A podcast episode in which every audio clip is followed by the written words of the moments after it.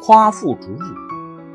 远古时，在无边无际的荒野中，有一座大山，叫成都载天。山中住着一位顶天立地的巨人，叫夸父。炎帝神农氏生后土，后土生信，信生夸父。夸父不愧是炎帝的后代，不仅身材魁梧、眉目英武，而且有胆有识。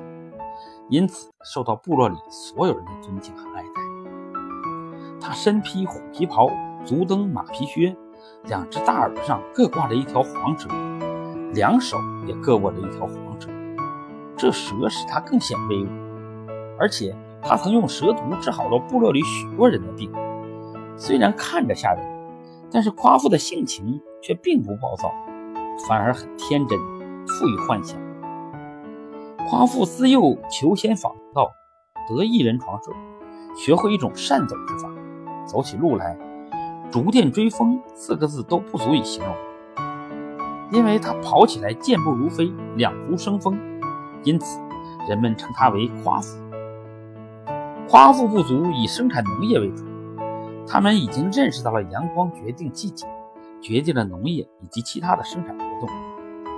那么，在太阳落下的鱼骨里，阳光是最充足的。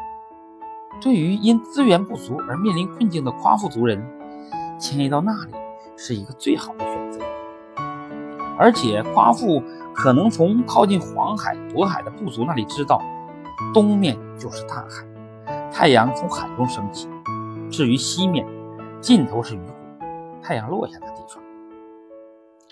他还一直在考虑几个有关太阳的大问题：第一，太阳落入鱼谷，黑夜便要降临。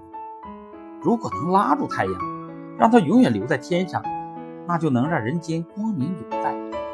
第二，太阳的圆脸上沾染了不少黑斑，如果能把那些黑斑抹掉，那么太阳就会更美、更明亮。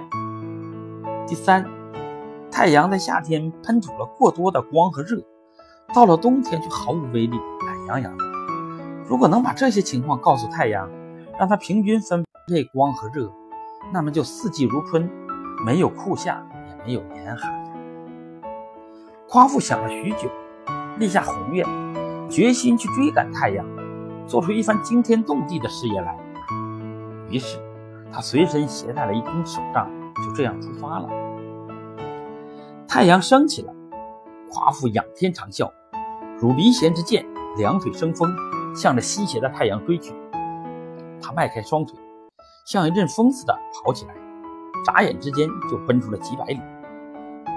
太阳对于夸父来说是鲜红的、滚热的、跳动的能源和力量，是伟大辉煌的权力和辉煌智慧，是希望和未来。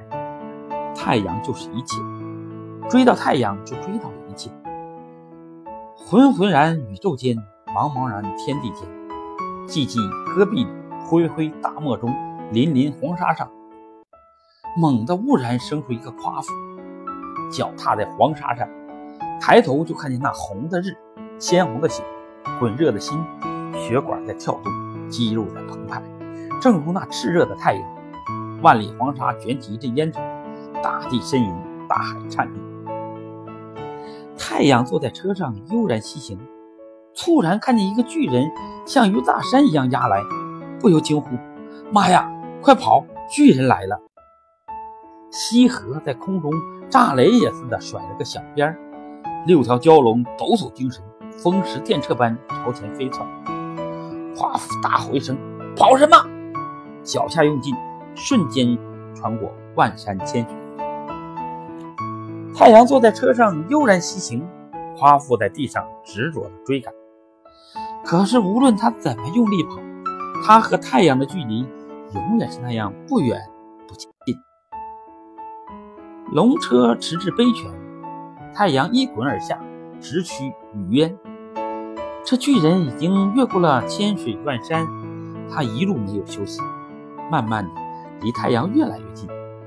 他追赶太阳，追到鱼谷。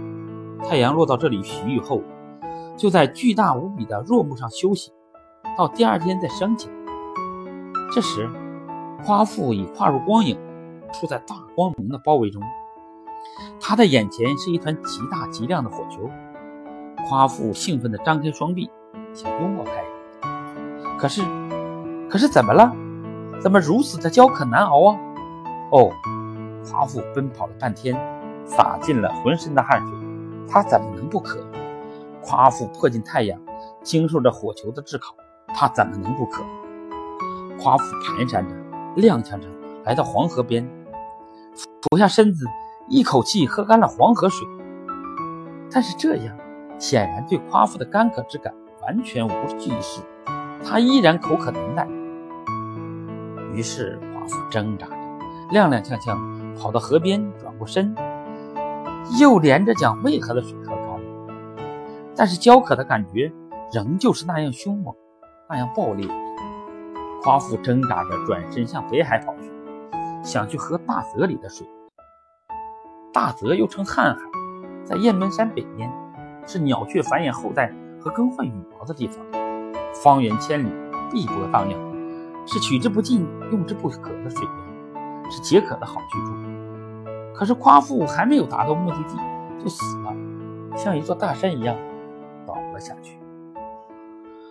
夸父倒下去了，犹如山崩地裂，江河大地为之轰然作响，行将坠入鱼骨的太阳也肃然起敬。把金色的余晖洒在夸父脸上，但见他长叹一声，把手杖奋力向前一掷，化作了绿叶繁茂、鲜果累累的桃树林。夸父遗憾地闭上双眼，在倒下的时候，夸父仰天大笑几声，魁伟的身躯便沉重地倒在了黄褐色的土地上，两条黄蛇仍旧挂在他的耳际，他。依然威严无比。夸父的尸体变成了一座大山，后人称为夸父山。他用自己的血汗高于肥沃土壤，生发出方圆数千里的一大片果树林子，姹紫嫣红，硕果累累，称为邓林。在邓林里，树木枝繁叶茂，果子鲜美甜润，让天下追求光明的人们在漫漫长路中。避阳遮雨，充饥解渴，愤然前行。